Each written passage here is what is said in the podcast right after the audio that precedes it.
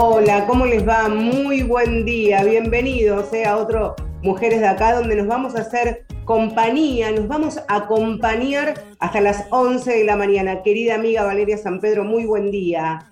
Hola, pero muy buenos días para todas, para vos, Marce, que te extrañamos el domingo pasado. Aquí estamos de nuevo, equipo completo para encarar esta próxima hora donde nos proponemos abordar un tema del que se sabe poco, ¿no? Estas cuestiones que a veces eh, no son ni de debate ni de comentario y a veces este, saber permite que, muchos se enteren y nosotras como, periodistas que podamos difundir también, ¿no?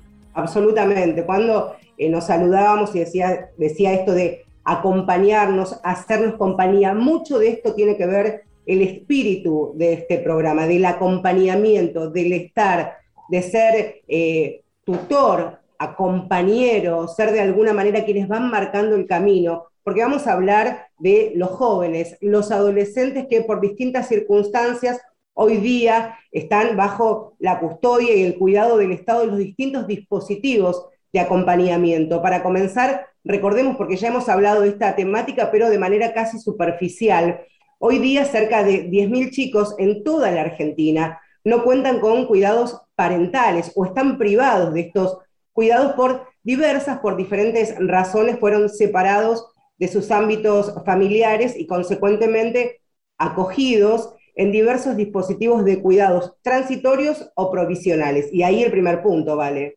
Claro, porque viven en hogares, porque viven en instituciones. En todo caso, se habla un poco más de los chicos que o no han logrado la, instancia de ser adoptados, no han logrado construir este, ese vínculo. Muchas veces las trabas las ponen este, los ámbitos judiciales, pero también esta historia que como medios nos ponemos a veces como desafío, ¿no? Cuando los chicos van creciendo y son este, menos pasibles de adopción. Es lamentable, pero es una realidad. Pero estos chicos crecen y crecen insertos en un ámbito que les da contención. Ahora, crecen y ¿qué pasa cuando llega el fin de la adolescencia? Cuando tienen el desafío de iniciar la vida como adultos, un momento sin dudas crucial en la vida de cualquier persona. Porque es importante esta, esto lo que marcabas, ¿vale? Algunos de estos chicos pueden retomar, pueden de alguna manera recomenzar sus vínculos con las familias de origen. Otros, como también decías, logran, luego de un juicio de adopción, ser adoptados por otras familias monoparentales o constituidas. Pero la pregunta central es esta, ¿qué pasa con los otros chicos que continúan en estos espacios de, contención y de cuidado hasta que cumplen 18 años? ¿Después qué? Esa es la pregunta que hoy vamos a intentar responder. Porque así como existe una respuesta, que es la que vamos a profundizar, la realidad es que a los 18 los chicos que están en esta situación de algún tipo de hogar o institución tienen que irse. Es el adiós institucional del Estado allí dándoles respuesta. Afortunadamente, desde 2017 hay una ley que es justamente la que crea el programa de acompañamiento al egreso. De ese egreso vamos a hablar hoy. El programa se llama PAE y ya tenemos a nuestra primera entrevistada. Vamos a charlar un ratito con Dana Borsese, que es directora de Doncel, una asociación civil que trabaja hace más de 15 años, promotores, impulsores de esta ley, pero del trabajo previo y el que se hace hoy día. Dana, muy buen día. Valeria y Marcela, te saludamos. Gracias por estos minutos. ¿Cómo te va? ¿Qué tal? Buenos días a todas y buenos días a toda la audiencia. Gracias por, la invitación y por poner en agenda y darle visibilidad a este tema que, como ustedes decían, no es un tema tan comúnmente abordado y básicamente es, un, es una población y una problemática eh, invisibilizada, ¿no? Eh, eh, históricamente, pero que gracias a, bueno, al trabajo, a la militancia y sobre todo también al involucramiento de los propios jóvenes en este tema, se ha logrado la sanción de una ley que creó un programa, como ustedes bien decían, que es este programa de acompañamiento para el egreso, que, bueno, que intenta de algún modo eh, reparar eh, este, este problema. ¿Qué es el PAE? Bien, el, PAE es el programa de acompañamiento para el egreso. Eh, es un programa que, que, como ustedes decían, surge en el año 2017, después de muchos años de, de trabajo, de empuje para, para para visibilizar la necesidad y la, urgencia de resolver este problema, que era el problema que enfrentaba el colectivo de adolescentes que a los 18 años, habiendo crecido dentro de dispositivos de cuidado, tenían que abandonar ese cuidado porque esa protección culmina por ley a los 18 años y debían afrontar la vida autónoma eh, sin el acompañamiento necesario, sin herramientas, sin la preparación, eh, bueno, y en un proceso de, básicamente de desprotección, ¿no? Entonces, lo que, lo que hace este programa es reconocer eh, la necesidad de equiparar la situación de estos jóvenes que crecían separados de su medio familiar con la de aquellos jóvenes que, que sí crecen con sus familias y para quienes después de los 18 años, por ley, está asegurada su eh, seguridad alimentaria, ¿no? Entonces, eh, en este caso lo que se hizo fue extender la protección del Estado después de los 18 años y la ley entonces lo que crea es dos componentes centrales. Por un lado, eh, crea una asignación económica que, que equipara esta responsabilidad parental de cuidado después de los 18 años hasta los 21 y hasta los 25 si, si el joven sigue estudiando. Eh, y por otro lado, crea una figura clave, que es la figura del el acompañante emocional, personal, eh, que tiene un rol eh, clave en, seguir acompañando este proceso de transición y autonomía. Porque, bueno, porque como decíamos antes, nadie puede crecer en soledad y la autonomía no se logra de manera eh, solitaria, sino que se requiere del apoyo de otros. Entonces, esto era algo que veníamos escuchando del trabajo y de, circular por los distintos dispositivos de cuidado eh, de parte de los propios jóvenes, ¿no? que lo que más necesitaban y lo que más se requería en ese proceso de autonomización era alguien que los acompañe, que los escuche, que los oriente, que los oriente en un momento clave de la vida de cualquier joven, ¿no? porque sabemos que que la juventud es un momento crítico, es el momento de mayor desigualdades, si vemos los indicadores sociales, digo, hay mayor desocupación, es el momento de terminar la secundaria, eh, iniciar una carrera, es el momento de encontrar una vivienda, y bueno, y transitar todas esas dimensiones de la vida eh, en soledad y habiendo también crecido en un contexto tal vez eh, más desprovisto de redes familiares y sociales, que es la situación en la que se encuentran estos jóvenes, era una tarea sumamente ardua y que exacerba esas desigualdades de los jóvenes de por sí, ¿no? Entonces, eh, la ley es clave, sí. En ese sentido, me parece interesante destacar varias cuestiones que además no son habituales y por eso me parece que amerita destacarlas. Por un lado, una organización como, como la Asociación Doncel que repara en una porción pequeña de los jóvenes. Digo, en términos de población, decía Marcia hace un ratito, este, estos 10.000 chicas y chicos que primero pasan por los hogares y en algún momento cumplen los 18 y estarán en esa situación, y siempre las minorías, es un programa nuestro que se dedica un poco a las minorías, necesita a veces alguien que los mire, que los vea, para a partir de allí que se generen instancias. Y después una ley que contemple una figura como esta que acabas de describir, ¿no? Pensando en la persona, o sea, ya no lo fundamental, por supuesto, el acompañamiento económico, pero la figura del referente. ¿Quién es cómo se convierten en referentes. Y una pregunta clave que nos hacíamos con Marce, si son suficientes al día de hoy, habiendo corrido ya un par de añitos de la ley. Bien. Eh, bueno, la verdad es que el programa, al ser nuevo, eh, es un programa que está en proceso de crecimiento, de expansión. Eh, entonces, hoy por hoy te diría que la foto es que hay progresivamente cada vez más jóvenes incluidos en el programa, pero todavía no están todos los que debieran estar.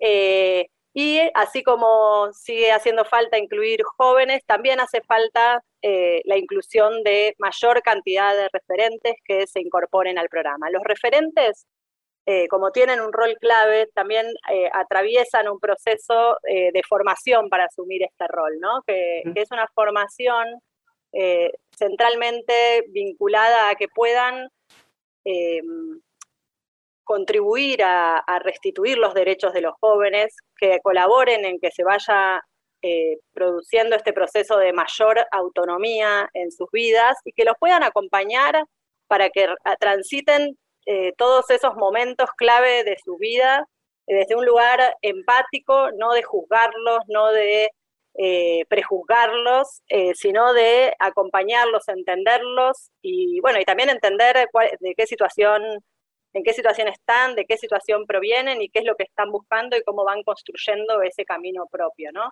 Justamente tuvimos una reunión de, trabajo con referentes de, toda la región sur, de todas las provincias del sur de nuestro país que están en funciones.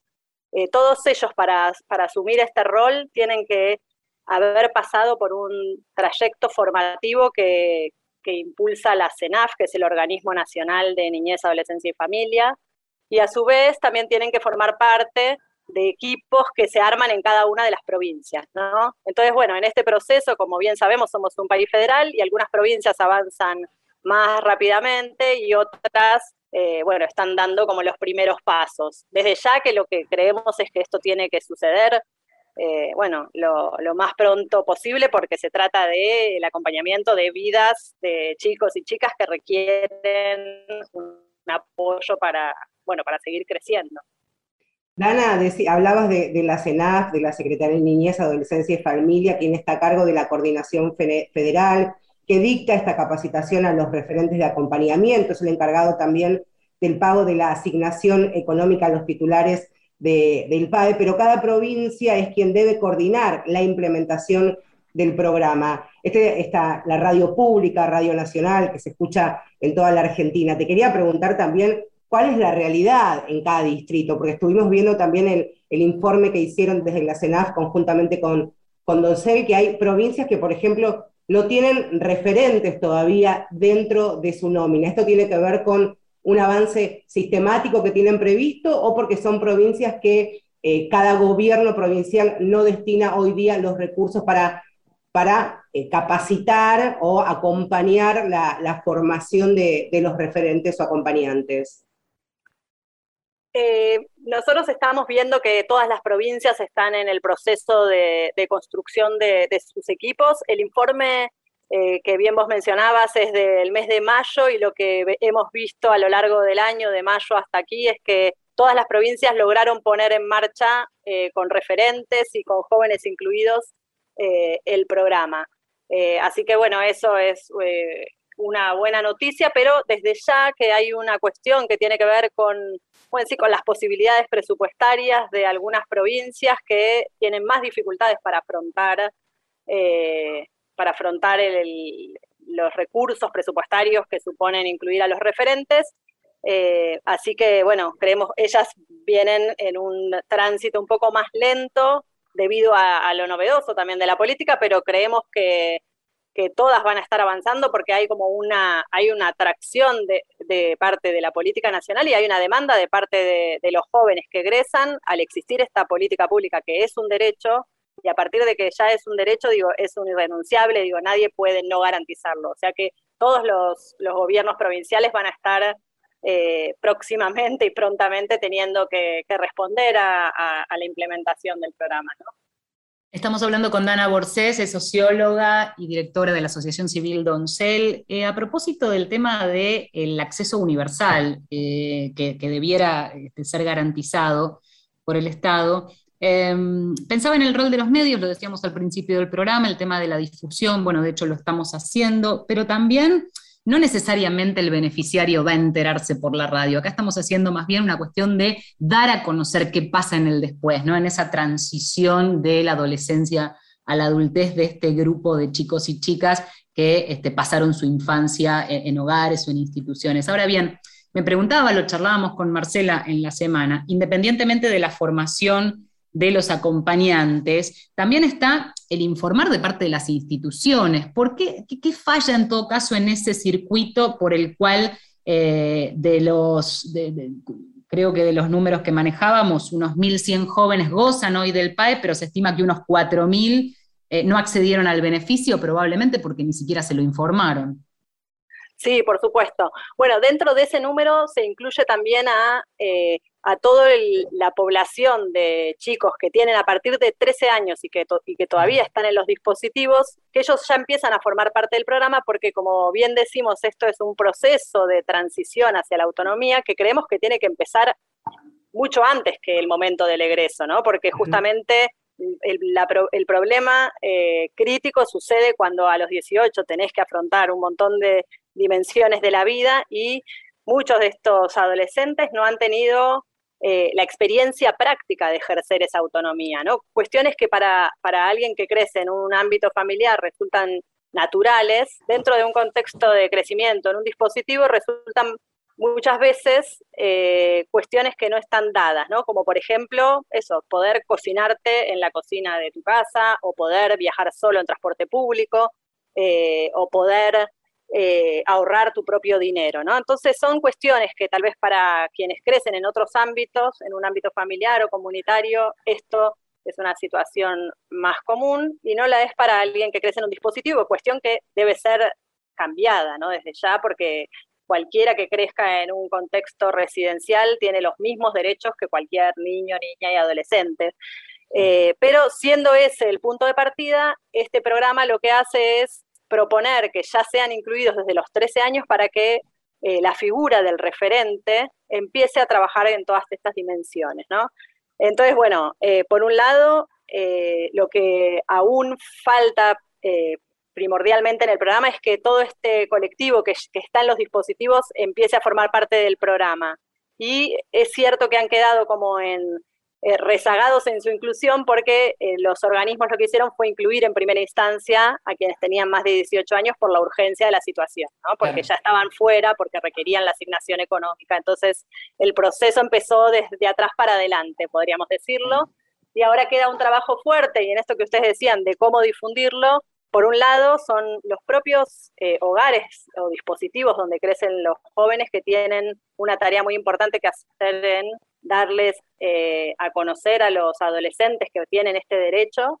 Y por otro, también es importante, esto en términos de difusión pública, que otras eh, instituciones que forman parte del sistema de protección de los derechos de los niños, como son las escuelas, los hospitales, los centros de salud, también conozcan que esto existe, porque muchas veces estos jóvenes eh, transitan obviamente todos los espacios de una comunidad. Entonces, si, si cuantas más personas sepamos que existe este derecho y, tengan vínculo con algunos de estos jóvenes, pueden hacerles saber que existe este programa y que es su derecho reclamarlo, ¿no? Desde ya.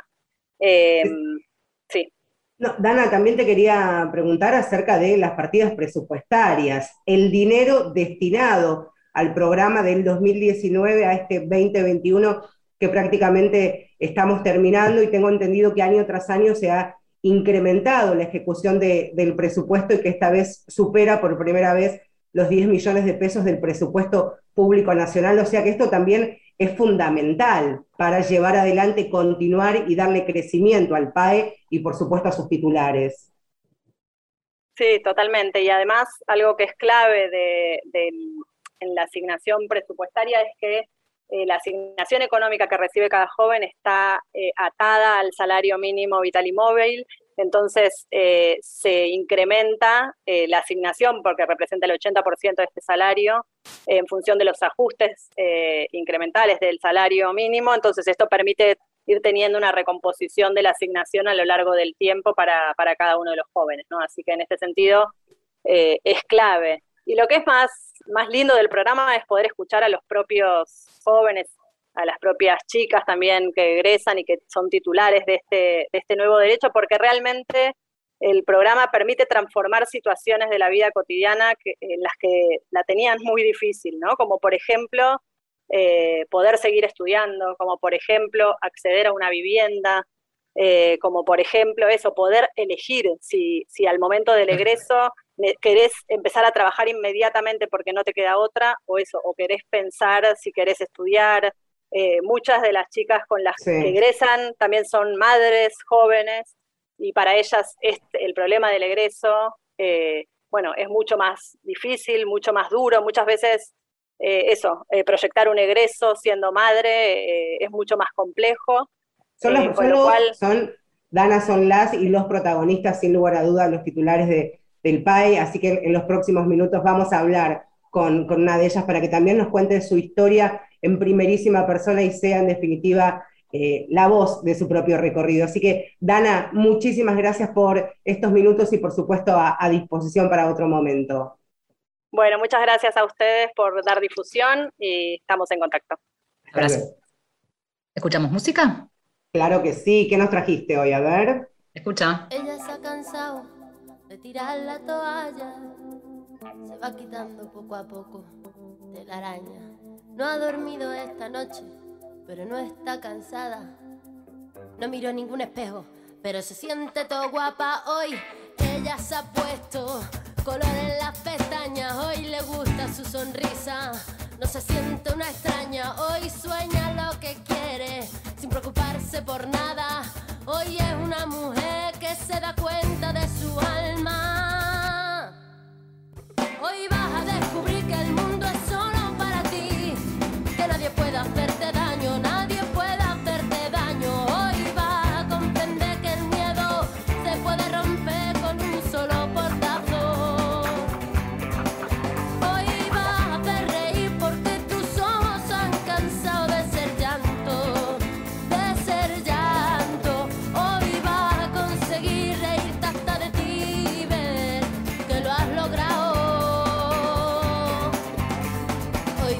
ser la mujer que te dé la gana de ser. Hoy te vas a querer como nadie te ha sabido querer. Hoy vas a mirar para adelante, que para atrás ya te dolió bastante. Una mujer valiente, una mujer sonriente, mira cómo pasa. Hoy nació la mujer perfecta que esperaban, ha roto sin pudores las reglas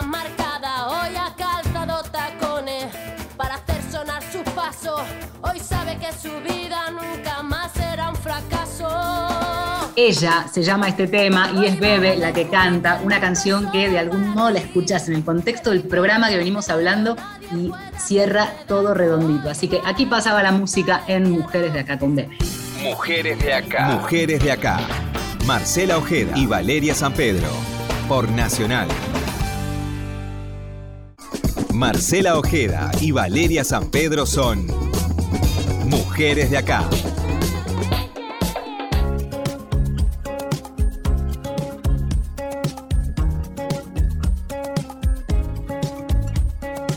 Seguimos en Mujeres de Acá hasta las 11 de la mañana. Hablábamos desde el arranque, desde el inicio de esta intención de Mujeres de Acá de abordar un tema del que no habíamos hablado porque es relativamente nuevo, un programa que da respuesta a una necesidad que este, no tenía respuesta, por lo menos no hasta hace muy poco tiempo.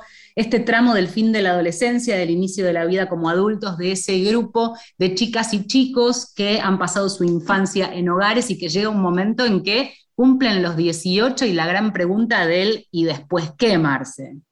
Y después qué, y ha sido fundamental escuchar a los chicos durante todo el tratamiento parlamentario, qué tenían para decir, cómo sus experiencias han aportado a la consoli- consolidación de este proyecto de ley luego sancionado. El, decreto se publicó en noviembre del 2018. Recién en junio del 19 ingresó el primer grupo de jóvenes al programa, al PAE, y allí comenzó el, proceso de incorporación de más adolescentes y jóvenes, y que pasó de 255 titulares de la etapa 2 en diciembre del año pasado a hoy día 786, si contamos el mes de marzo. Y dentro de todos esos números, estadísticas, hay historias personalísimas, duras, y cuando decíamos al comienzo del programa de acompañar, de estar, mucho tiene que ver la historia personal de, cada uno de, los chicos con lo que ha sido este trayecto y este transitar, y vamos a hablar con una de sus protagonistas. Evelyn Rolón, hoy tiene 24 años y es egresada del PAE. Evelyn, muchas gracias por estos minutitos aquí con, con Vale y Marcela que te saludamos. ¿Cómo estás? Hola, Vale y Marcela, ¿cómo están? Buen día. Eh, yo me encuentro muy bien. Eh, bueno, sí, la verdad, la verdad que, que sí, eh, formar parte de, del PAE me, me- me ha ayudado muchísimo y la verdad que estoy muy contenta de, de compartir, ¿no? este gran logro con todos mis compañeros eh, que, que estuvimos en hogares y que pasamos eh, situaciones de vida como muy difícil y poder tener este, este reconocimiento, este programa que nos ayude, la verdad que me, me pone muy, eh, muy contenta y bueno, vamos a, Ayuda- a seguir por más. ayúdanos a conocerte, un resumen dentro de, ya debes estar como, este, haberlo dicho muchas veces, pero una radiografía de lo que ha sido tu infancia en estos hogares, no sé por cuántos este, estuviste y a partir de qué edad. Contanos un poquito resumida tu historia. Bueno, en resumen, yo eh, ingresé en el primer hogar a los cinco años y, bueno, y estuve en el último, en el cual egresé ya siendo mayor de edad eh, a los 22, eh, ya por cumplir los 23. Y bueno, estuve por tres hogares. El primero fue como un hogar de tránsito en el cual me alojaron un par de meses hasta que lograron reubicarme a mí y a mis hermanitos, éramos cinco. Y hasta que, bueno, después estuve en un, hogar en, en, Carmen de Areco, en una ciudad de, la provincia de Buenos Aires, en la cual viví hasta mis 15 años y luego eh, fui transferida a un nuevo hogar en Verazatei, en zona sur y estuve en este hogar eh, hasta los 23 eh, por diferentes núcleos, eran dentro de la misma institución y estuve compartiendo eh, con un montón de chicas mis, mis últimos años. la verdad que fue ¿Cómo fue esa experiencia? Porque que habla, hay, hay, como una fantasía o un mito alrededor de quienes no conocen la vida de este, los chicos y las chicas de los hogares. ¿Cómo, cómo la pasaste? Este, si tuvieras también que resumir, me imagino que uno pasa por tantas instancias que resumirlo en dos palabras este, no, se puede, pero en términos generales. Es que sí, vale, es, es, complejo porque somos, o por lo menos yo, por la edad que tengo y demás, muchos de, los chicos que estuvimos en hogares es como que crecimos con esa primera idea de, eh, de chiquititas, no sé si tienen esa novela. Entonces, eh, hubo mucha idealización de lo que era vivir en un hogar, ¿no? Eh, estos lugares generalmente sí son una, mejor opción a, nuestra vida anterior, pero no siempre lo son. Entonces las situaciones pueden variar. En mi caso particular, eh, sufrí dentro de estas instituciones mucha violencia. se suponía que eran instituciones que tenían que proteger y defender mis derechos y al contrario, eh, me seguían marginando, inclusive dentro de esta eh, institución. Entonces era muy difícil de que, uno pudiera como soñar con, un futuro mejor o distinto, porque era no solamente luchar fuera de lo que eran estas instituciones en, nuestras familias, ¿no? Eh, en la vida en sí, sino que después cuando nos llevan a estos lugares que se suponen que vamos a estar muchísimo mejor, también es como una lucha por querer sobrevivir ahí adentro tuve esa experiencia por un lado y después tuve otra completamente diferente, en la cual tuve mucho acompañamiento, mucha ayuda, eh, me escucharon muchísimo, me aconsejaron siempre y se preocuparon de que yo pudiera eh, tener eh, asistencia psicológica, que yo pudiera enfrentar todos estos traumas con los que había crecido. Entonces tuve como la, posibilidad de, de poder curar toda esa experiencia anterior, pero no todos tenemos eh, esa suerte, por así decirlo. Yo siempre eh, digo esto, ¿no? Como que vivir en un hogar a veces eh, está como ligado a la suerte y no debería ser así, que porque te toque una institución que sea buena, que en verdad tenga la convicción de que debe defender tus derechos y, y pelee por ellos, ¿no? Y eso es lo que en gran parte yo, siempre sostengo de los hogares. Hay tanto experiencias buenas como malas, yo pasé por ambas eh, y pude como remediar o, cambiar eso, con mucha ayuda sobre todo. Pienso en, estos años, ¿no? Eh, comenzaste a, transitar tu, tu historia tu recorrido junto con tus hermanos a tus cinco años, hoy tenés 24. También te quería preguntar cómo ha sido criarse en bloque con tus hermanitos en este recorrido por distintos dispositivos, porque ustedes eran un grupo de hermanos, pero otros chicos no tienen hermanos y este trayecto los han tenido que hacer en, soledad doble, si les tocó algún instituto o algún hogar como tu primera experiencia y que, y que relatabas, Evelyn. Sí, sí, sí, la verdad que eh, por ese lado estuvo bueno estar con, mis hermanos porque es como que uno no se siente tan solo y aparte es algo que conoce, ¿no? Uno de repente está viviendo en la casa de su familia y, de golpe se despierta en otro lugar y no entiende dónde está, con quién está y por qué está ahí. Entonces, estar con tus hermanos que compartían las cosas, es, es otra cosa, uno no se siente tan solo y lo que también desarrolla es como esa responsabilidad, ¿no? De querer protegerlos. Entonces, sí, eh, eh, por en ese sentido estuvo, estuvo bueno seguir creciendo en compañía de ellos y que podamos como superar entre, entre todos eh, esa situación. Pero sí me ha pasado de convivir con muchos chicos que, no, no estaban en la misma situación de estar acompañados de sus hermanitos o que eran separados, entonces sufrían mucho, eh, porque bueno, eh, la verdad es que para poder salir de, estos lugares y tener una visita, eh, hay mucha, hay que coordinar muchísimo, a veces es muy difícil, a veces no, no se tiene esas visitas que uno espera o no se dan. Entonces uno sufre mucho y se siente solo, se siente solo y sin los hermanos un poquito más. ¿Sabés qué eh, que pensaba Evelyn? En, cómo el ser humano, lo pienso en función de la pandemia, que es como un ejemplo, este, así que se me viene a la cabeza muy rápido, pero pienso cómo el ser humano se acostumbra. De repente llegó esta, entre comillas, solución, porque en definitiva el Estado lo que hace es interceder ante distintas situaciones, y bueno, y, les tocó esta historia, el atravesar y de algún modo acomodarse a la nueva realidad de un hogar y de repente vas creciendo y eso que habías encontrado un lugar un poquito más contenedor, sentís que se te empieza a ir de las manos. ¿Cómo fue esa transición cuando sabías que cumplías los 18 o cuando estabas por cumplir? ¿En qué momento te cayó la ficha y cómo fuiste procesando esto hasta esta instancia en donde nos estás contando este, desde una mujer que se te escucha súper plantada? ¿Cómo fue esa transición? Y mm, la verdad que esa transición fue súper difícil porque yo estuve mucho tiempo viviendo en este primer hogar junto con, mis hermanos, con un modelo de familia, y ya después cuando soy transferida a un nuevo hogar en Verazategui, eh, no es que me mudé con mis cuatro hermanos, sino que mis hermanos eran más grandes, entonces ellos ya estaban cercanos a la mayoría de edad y fueron egresando, ¿no? Entonces eso también pasa.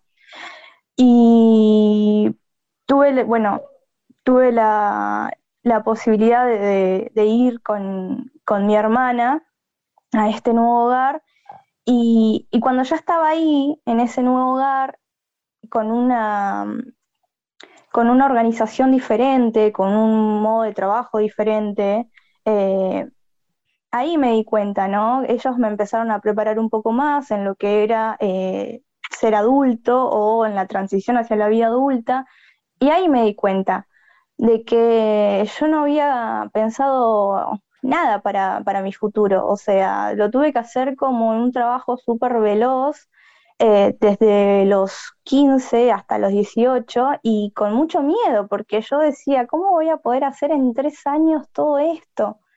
Era, para mí era imposible, era tener que terminar eh, el colegio, pensar que tenía que conseguir un trabajo, también que tenía amigos más grandes que sabía que eran mayores de edad y tampoco tenían la vida solucionada o no podían acceder al mercado laboral.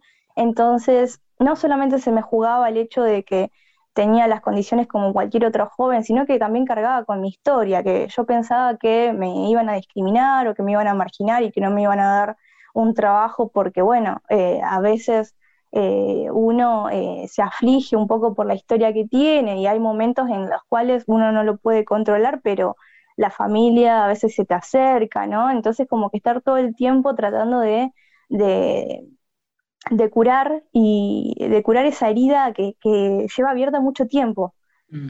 Y es como tratar de curarse de la infancia y también crecer de golpe y ser adulto. Eh, era como un mejunje de cosas que yo no sabía cómo, cómo las iba a hacer, eh, no sabía cómo las iba a llevar a cabo. Y sin embargo, bueno, pasó esto de tener mucha gente que me acompañó, eh, también de, ponerle mucha, pero muchísima voluntad y de, de llorar hasta decir que no, cómo pueden esperar o cómo el, sistema puede pretender que yo logre esto en tan poco tiempo, ¿no? Me parece hasta injusto que se me exigiera tanto.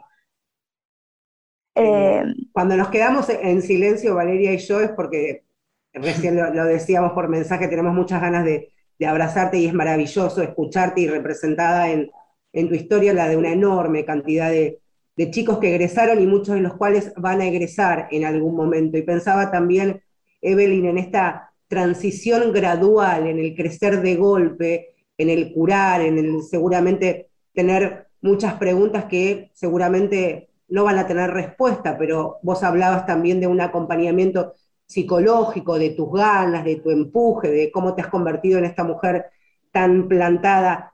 ¿Cómo llega el momento, ¿no? el siguiente paso a egresar de, la institución de la última en la que estuviste viviendo y decir, bueno, ya soy una, una joven de 18 años y estoy parada en, frente al mundo, ¿de qué manera? ¿Cómo era tu referente? ¿Qué te acompañaba? ¿Cómo te ayudaba? ¿Cómo empezaste esta nueva etapa, a escribir esta nueva etapa de tu vida? Bueno, la verdad que fue difícil porque eh, yo decidí mudarme justo eh, tres meses antes de que comience la pandemia. Entonces para mí fue todo un desafío porque estaba, estaba estrenando departamento, ¿no? Era la primera vez que vivía completamente sola, o sea, desde los cinco años yo estaba acostumbrada a vivir con muchos chicos.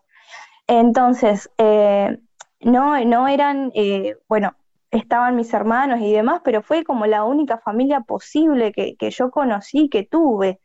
Entonces, de repente, está bien, era lo que yo quería, vivir sola, pero porque sabía que eso era sinónimo para mí de independencia, de empoderamiento, de, que yo podía cambiar mi historia y podía romper con la cadena de, mi familia, ¿no? De, repetir siempre como un mismo patrón.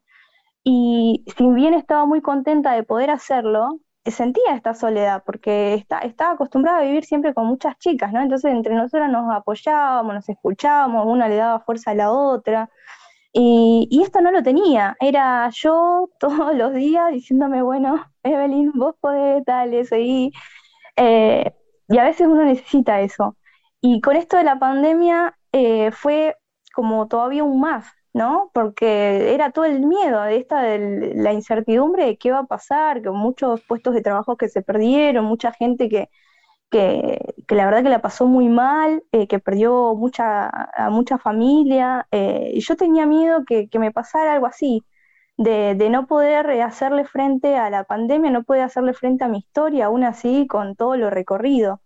Y mm, eso se me jugó, el, miedo todo el tiempo de poder perderlo todo. Y eso es, es fatal y es con lo que batallamos nosotros todos los días, ¿no? Conquistamos algo y como tuvimos una vida que siempre se nos arrebató todo, pensamos que lo podemos, todo eso que nos costó tanto, lo podemos perder en un cerrar de ojos. Y eso es, fatal. Pero... es muy fuerte la descripción que haces y es muy gráfica. Esa sensación de que, de que esa pared que te puede contener puede caerse, entonces te quedas otra vez sin nada, ¿no? Em, sí te, quiero preguntar hoy, hoy, y, voy a hablar de, lo, de, de, esa, de todo esto que contaste, pero te lo quiero preguntar, ¿cómo, ¿en qué se transformó? ¿Dónde vivís? ¿Cómo trabajás? ¿No trabajás? ¿Estudiás? Contanos tu presente hoy, después de toda esta historia que acabas de resumir. Bueno, eh, yo estudio eh, licenciatura en Administración en la Universidad Nacional Arturo Jaureche. Eh, ya estoy dando mis últimas dos materias para recibirme de licenciada. Es algo que tampoco lo puedo creer porque, bueno, sería primera generación universitaria en mi familia. Em, y es algo que, bueno, que, cargo así con... Estoy ahí de la meta y siento que, lo, que lo voy a lograr y que cargo con mucho orgullo. Em, soy, bueno, soy estudiante, estoy trabajando, trabajo en una empresa de tecnología en la parte de recursos humanos.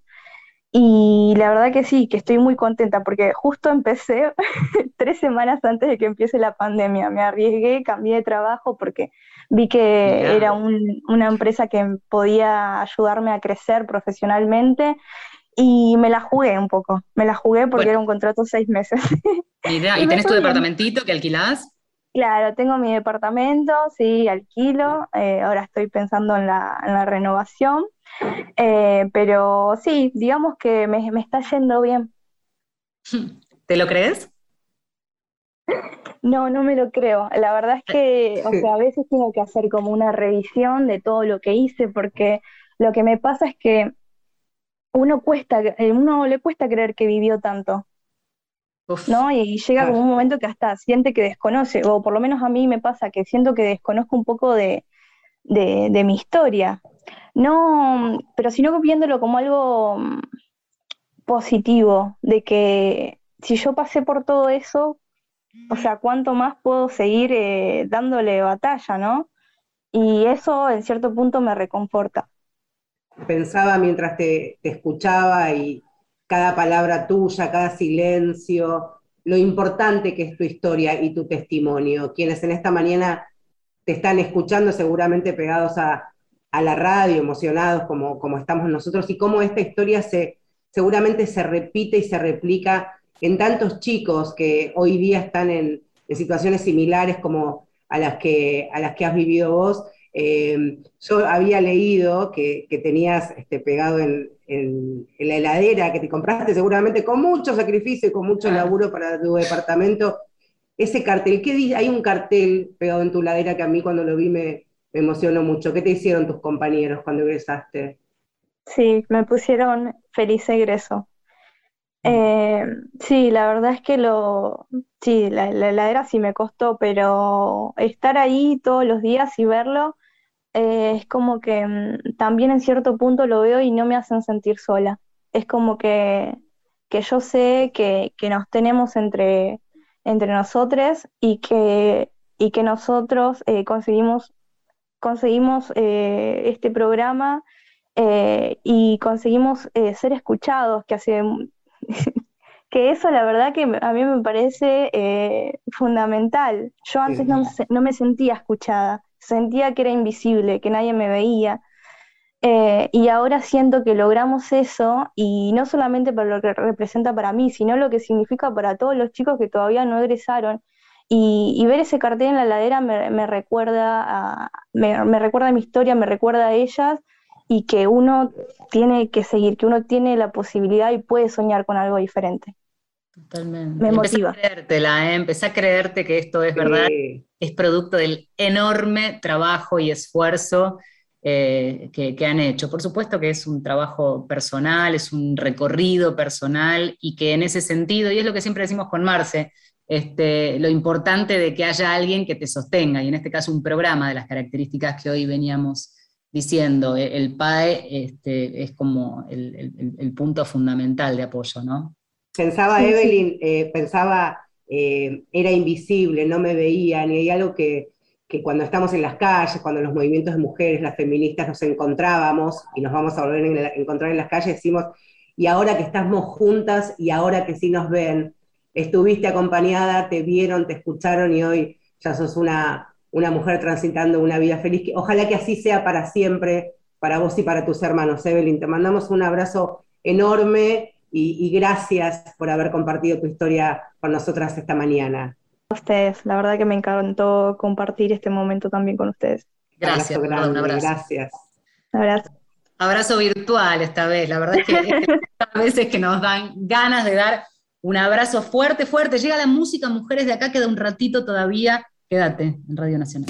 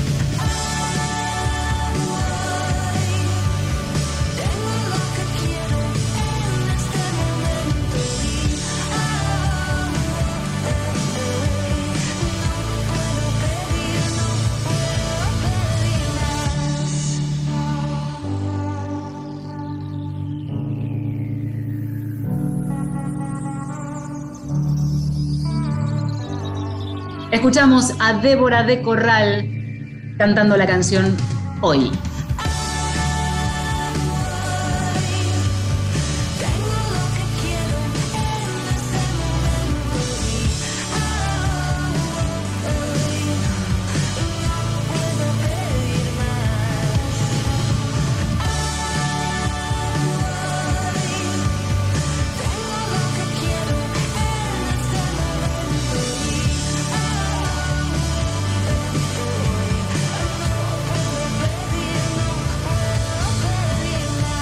Marcela Ojeda y Valeria San Pedro son mujeres de acá. Abril de este año son 756 los referentes distribuidos en todo el país que están a cargo de acompañar a los adolescentes y a los jóvenes. Noel Britos Astigueta es jefa del programa de acompañamiento para egreso de adolescentes y jóvenes sin cuidados parentales de la provincia de Salta, pata fundamental en, el PAE y dio su testimonio, así nos contaba acerca de su trabajo. Es un gusto poder comentarles cuál es el trabajo del referente PAE, eh, que es la persona que acompaña a nuestros adolescentes y jóvenes sin cuidados parentales. Eh, primeramente es un desafío el poder trabajar con adolescentes y jóvenes eh, una vez que han salido de un dispositivo de cuidado formal Básicamente se trata de, del acompañamiento que se les hace en las nueve dimensiones que propone la ley. Es un trabajo muy satisfactorio porque mm, trabajamos muy eh, de manera muy personal con nuestros jóvenes se planifica, se hace una planificación sobre las metas, sobre eh, los gustos, sobre los sueños.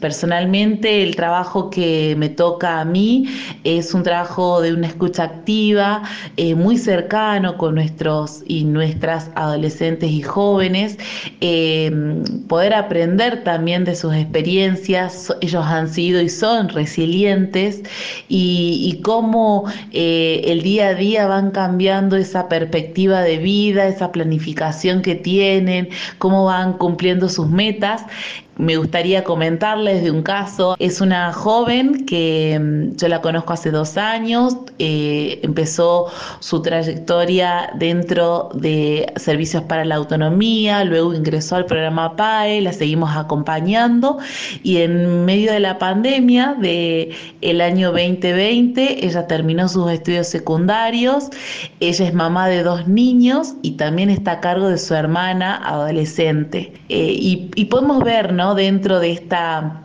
figura del referente personal, como nuestros y nuestras jóvenes se ven reflejados con este anhelo de poder también luego eh, ser ellos quienes estén desde este lugar, eh, de acompañar a, desde no solo desde la experiencia, sino también desde la capacitación. Eh, es algo que a nosotros nos gusta, el trabajo entre pares. De hecho, un grupo de nuestros jóvenes en la etapa 2 está haciendo talleres entre pares en eh, los dispositivos de cuidado y para mí es un honor poder acompañarlas en esta oportunidad porque de esta manera ellas también eh, dejan un poco de su, de su eh, vivencia en los dispositivos y les cuentan a las y los adolescentes eh, que sí se puede, que no están solos. Eh, y también comentarles que desde la provincia de Salta y desde la Secretaría de Primera Infancia también se piensa en los trabajadores con las capacitaciones, ¿no? El poder eh, eh, realizar diplomaturas en todo lo que es eh, derechos de niños, niñas, adolescentes con la Universidad Nacional y con la Universidad Provincial de Administración Pública. Esto lo hacen también en coordinación, en articulación con CENAF y también con este, la organización Doncel. Ser referentes PAE es ponerle el corazón, es aprender eh, es también eh, saber que estamos acompañando el futuro y el presente de nuestros adolescentes y jóvenes sin cuidados parentales y es una gran satisfacción.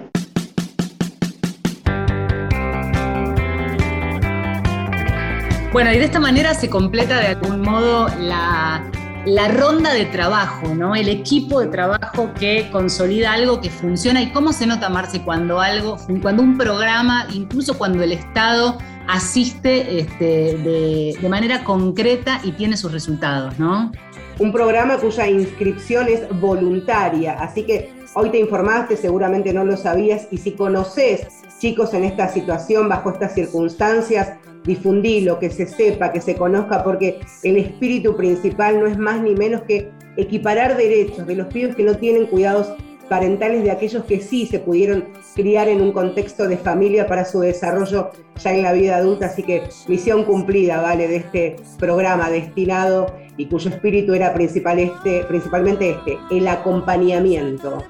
Sí, y los testimonios, que de algún modo dan cuerpo a algo que puede ser, en términos de comunicación, a veces una gacetilla. Existe un programa, hace tal cosa. Escuchar las voces nos hace entender un poco esta idea de que es el trabajo conjunto y el trabajo bien hecho y un programa que sostiene hace toda la diferencia de cómo salen estos chicos a la vida adulta a partir de los 18.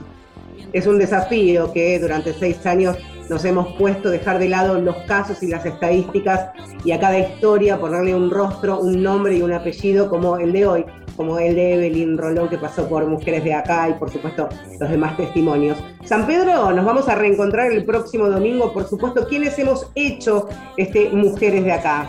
En la producción, Gustavo Kogan y Marcela Ojeda allí al frente del micrófono, en este caso a la distancia y también al frente de este micrófono, piloteando esta nave, Valeria San Pedro. Con ustedes nos vamos a reencontrar el próximo domingo. Se cuidan y ahora por supuesto se informan.